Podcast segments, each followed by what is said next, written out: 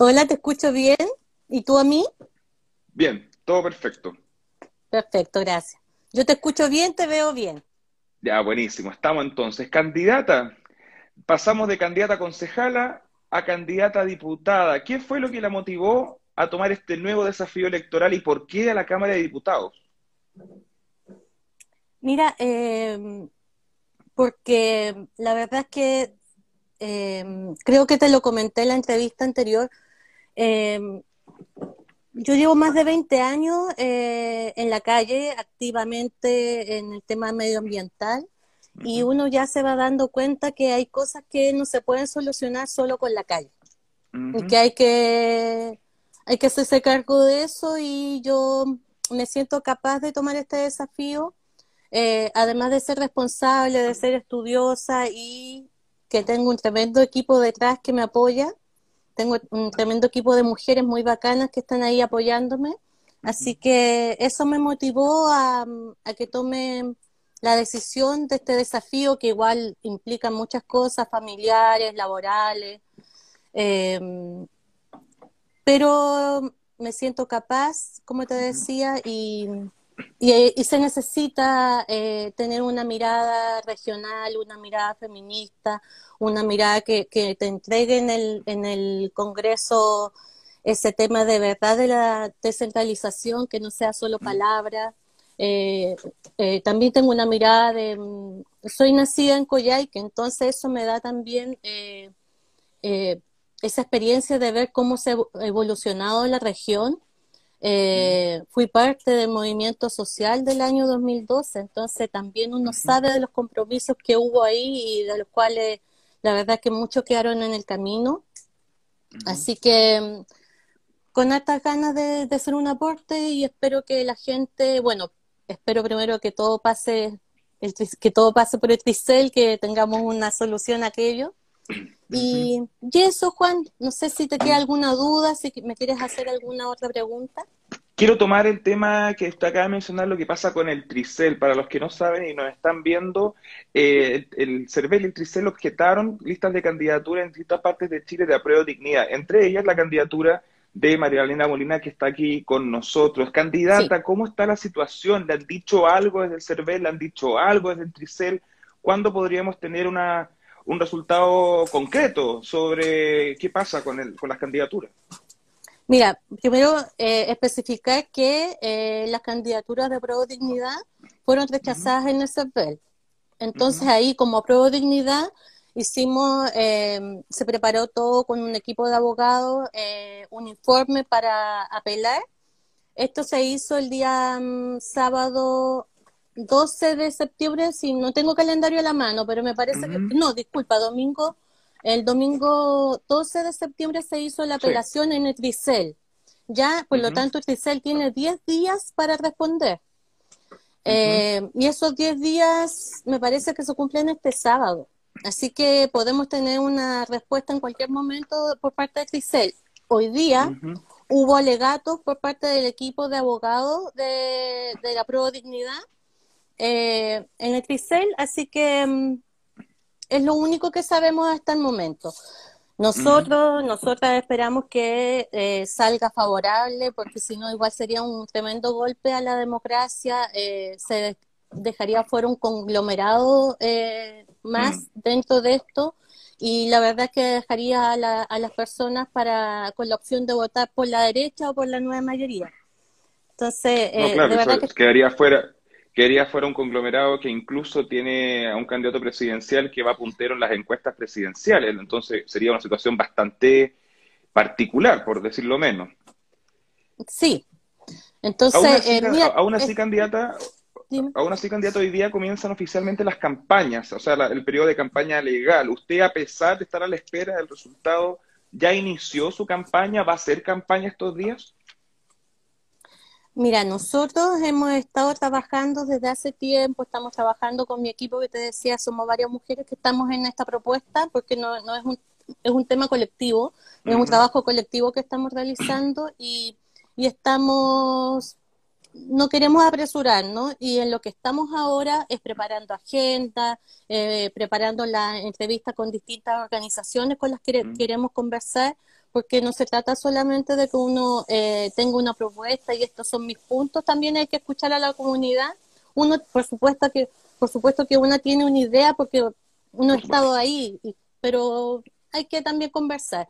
Así que em, hoy día fue el lanzamiento, ahí quiero a propósito decir que privilegié tu entrevista.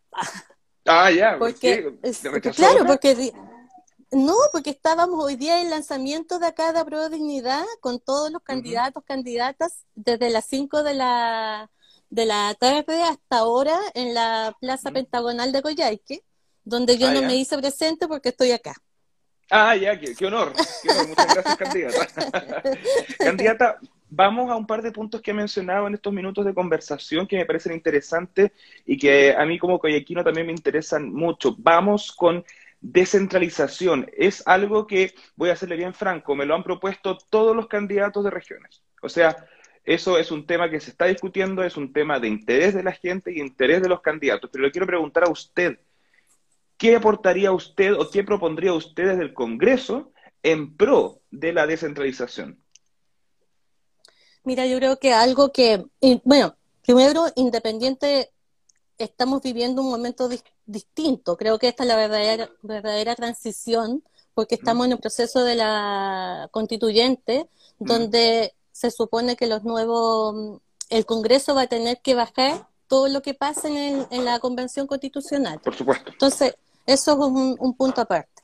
Pero algo concreto que, que es como independiente de, de lo que pasa en la convención, creo que sería muy importante y es fundamental, sobre todo en nuestra región, donde nosotros tenemos, bueno, tú la conoces, donde tenemos dos grandes centros, que es Coyhaique, Puerto Aysén, y, de ahí unos más, claro, unos más pequeños, Cochrane, Chile Chico, Cisne, pero tenemos muchas localidades. Y tenemos entre medio de esas localidades también todavía campesinos, campesinas que están ahí y que la verdad es que han luchado con todo este tiempo contra, contra no vender sus campos. Igual es difícil, se está dando mm. la parcelación y todo lo que, lo que Sí, hay todo un tema con la parcelación, ya vamos a abordar claro, eso. Sí, entonces lo, lo, que yo creo que es primordial es eh, de alguna manera asegurarle a esos campesinos y campesinas que están haciendo patria desde sus abuelos, incluso bisabuelos que llegaron acá, que fueron los primeros, a todos esos que quedan o a sus hijos que no se quieren ir de los campos, darle y asegurarle jubilación. Jubilación, pero de verdad, asegurar eso. Yo creo que eso es parte de la descentralización. Porque así pero tú haces ¿sería una jubilación diferenciada por el hecho de ser jubilación diferenciada, rural?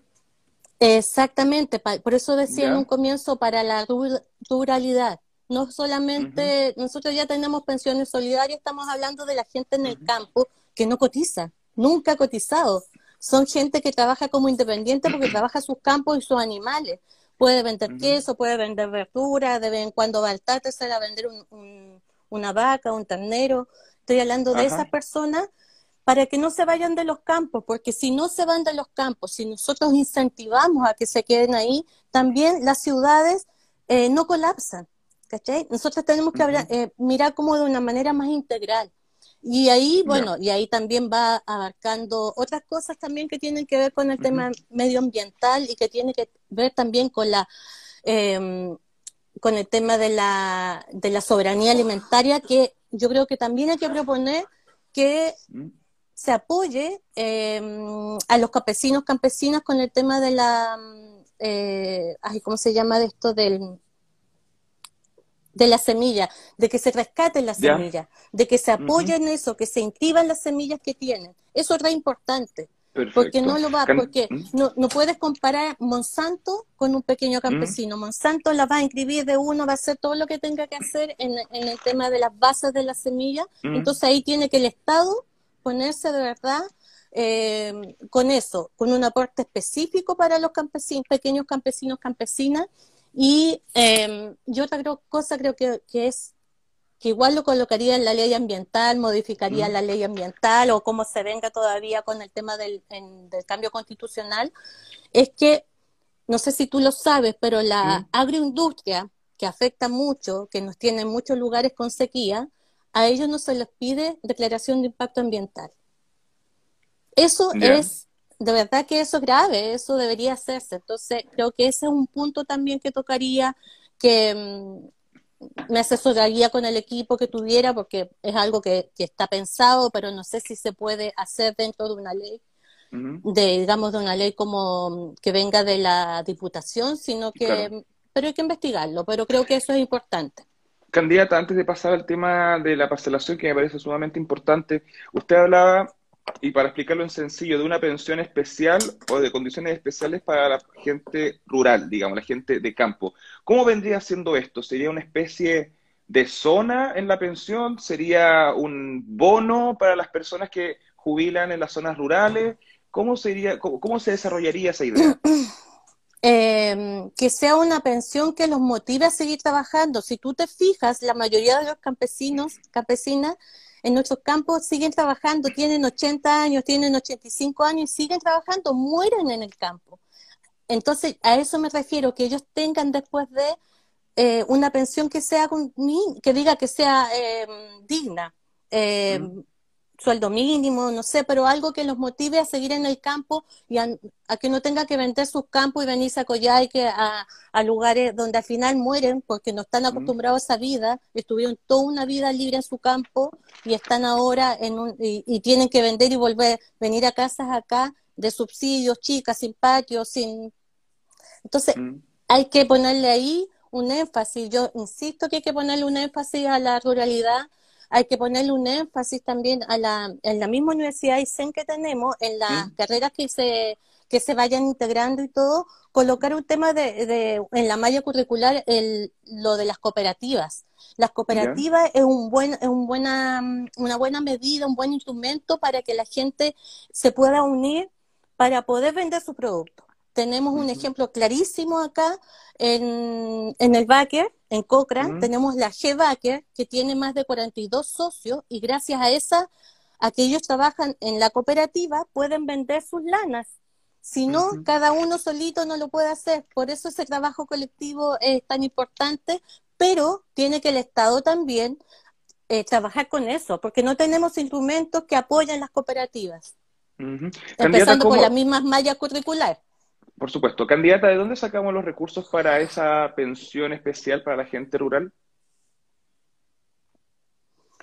Eh, de lo hay que de hecho hay que subir impuestos hay que de verdad crear una yo el otro día conversaba que yo soy contadora auditora entonces siempre hablamos del tema de los impuestos los súper ricos pero lo que no se habla y me llama mucho la atención es que esos impuestos a los super ricos les causa mucho ruido a toda la gente, pero la verdad es que las grandes empresas tienen distintas maneras de no pagar impuestos. Entonces, al final, tú y yo pagamos más impuestos porque tenemos quizás un sueldo más alto que una gran empresa transnacional. Eh, entonces, yo creo que hay que modificar la ley de renta más que subir los impuestos. Ya, perfecto. Creo que ahí...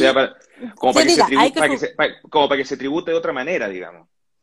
Eh, hay que hacer una tributación que sea efectiva, un pago efectivo de impuestos a los grandes empresarios, porque si no, ellos de verdad que tienen distintas maneras de hacer rebaja de su impuesto a la renta. Impuesto a la renta es el impuesto a las utilidades que tiene la empresa, pero si esa empresa tiene em, distintos socios, cada socio va bajando ese impuesto a la renta por sus utilidades que tiene individuales, entonces, o por, por el mismo impuesto al sueldo que se le descuenta mensualmente si tienen sueldo eh, grande. Y que por lo general en estas grandes empresas los directores o todos tienen sueldo de más de 10 millones. Entonces, eh, yo creo que hay que, sí hay que subir impuestos, pero a la vez hay que hacer una modificación al impuesto, al, a la ley de rentas, actualizarla. Sí. Candidata, vamos a un tema contingente y atingente que usted mencionó que tiene que ver con la parcelación. Cada vez son más frecuentes las publicaciones en redes sociales de la región de Aysén eh, en protesta en contra de la parcelación excesiva que está sucediendo en la región de Aysén. Yo le quería preguntar, ¿cómo ve usted la situación de la parcelación de la región de Aysén? Para que la gente que no lo sabe, es eh, delimitar parcelas para parcelas de agrado en la región. ¿Y por qué sería esto un problema? ¿Y cómo debiese regularse? Mira, eh, a mí me da, bueno, todo el mundo tiene derecho a comprar su espacio y todo, pero el, tema de las parcelaciones es que ahí tú te das cuenta, eh, y hablamos de nuevo, de, te das cuenta de la desigualdad que hay en nuestro país.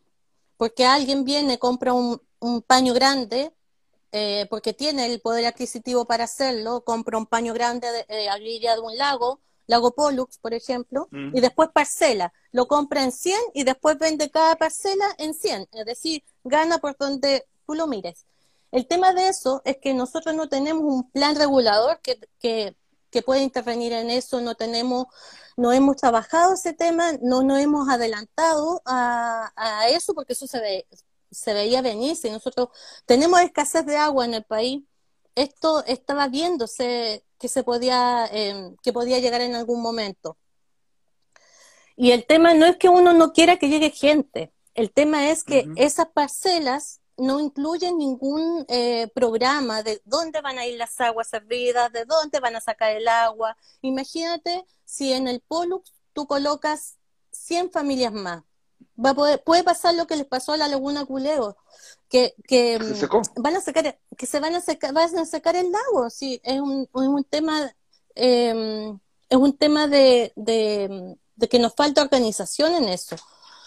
Eh, hay que regularlo, creo yo. Ahí hay que hacer una regulación, es necesaria porque además eh, muchas parcelaciones también intervienen turberas, intervienen otros eh, ecosistemas también. ¿Intervienen qué, perdón? Las turberas. Turberas son... Disculpe, ¿qué, vendría siendo eso? Disculpe la ignorancia. Las turberas es un tipo, mira, es, es, un tipo de pastito que van sacando ahora y de hecho se está extrayendo mucho en los distintas, eh, distintos campos. De hecho, Chiloé se está secando porque lo han sacado mucho. Mm, ya, perfecto. Candidata, en, virtud, en virtud del tiempo que ya se va acabando, y le vuelvo a tocar el tema de la centralización, si le pudiera pedir eh, dos propuestas o ideas en, el marco de la descentralización, pero en un sentido distinto cada uno. Uno en cuanto a la descentralización Santiago Regiones, y el otro la descentralización dentro de la propia región. Perfecto, te entiendo.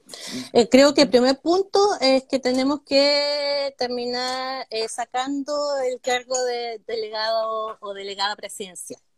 ¿Ya? Si tenemos una, una gobernadora, un gobernador elegido, que fue democráticamente elegido, no puede estar al lado de alguien que no pueda eh, que le pueda intervenir en sus decisiones. Por ejemplo, acá no hemos tenido problemas, pero sí hay otras regiones donde el delegado ha puesto trabas al nuevo gobernador que está que ya está en el mando. Entonces, creo que sí tenemos que llegar a eliminar ese puesto. Y en lo, y en lo local, por ejemplo, eh, creo que tiene que darse los bonos, eh, así como tenemos zonas eh, tienen que darse los bonos también eh, por localidades. No es lo mismo la beca que tiene alguien en Coyhaique a la persona que la tiene en Tortel o en Villohigui. Entonces, en ese sentido, nosotros tenemos que los subsidios también darlos así eh, descentralizadamente, que tengan un, un, poco un poder adquisitivo más alto, más grande en las localidades más alejadas volviendo un poco atrás en el punto de eliminar la figura de delegado presidencial, ¿qué hacemos con todas esas facultades y atribuciones que tiene actualmente el delegado presidencial? ¿Se las traspasamos al gobernador eh, democráticamente electo? Sí. Sí, porque, eh, porque ahí tú le das más autonomía a la, a la región, que es lo que quiere, es lo que está pidiendo la, la ciudadanía también. Por eso también aprobó de que quieren cambiar la constitución. Entonces, para que haya, para que todo vaya, eh, vaya cuajando todo esto, la nueva constitución, todo lo que se viene, también tenemos que darle también más poder a la, a la gobernadora o gobernador regional. Y esa manera es también entregándole esa facultad. Perfecto. Maranía Molina. ¿Mm? Discúlpame, y además que si tú no las separas, de verdad que en algún momento van a haber conflictos. Sobre todo cuando haya, cuando haya manifestaciones, cuando haya marchas. ¿Quién tiene que ver con el tema de, de, sacar las Fuerzas Armadas a la calle o los carabineros a la calle? El delegado tiene esa facultad. El delegado. Entonces, ¿te fijas? Se van a armar conflictos de alguna u otra manera. Entonces, yo creo que tiene que tener todas esas responsabilidades, toda esa delegación la, la gobernadora o gobernador regional. ¿Y ese roce eventual que podría existir entre un delegado presidencial y el gobernador regional, lo ha visto en la región de Aysén? No, no, porque nuestra delegada presidencial está de muy bajo perfil eh, mm. eh, y a la vez la gobernadora está muy empoderada. Ella salió mucho en las noticias, ha estado en mm. toda la contingencia, ha, dado, entonces eh, no, no, se ha no se ha mostrado. Pero sí ha en, ese caso en, ese caso, en ese caso particular, digamos, no, no ha habido problema. Exactamente, sí, acá no ha habido problema. Perfecto. Maraniela Molina, candidata a diputada por el Distrito 27 en representación de Revolución Democrática. Muchas gracias por su tiempo y disponibilidad para conversar acá. Muchas gracias a ti por la invitación, que estés muy bien. Saludos a tu gatito. sí, anda por ahí. Eh, me está, molestando que quiere entrar. Así que le voy a hacer un cariñito rápido. Chao, candidata. Chao, chao, que estés bien. Gracias, chao.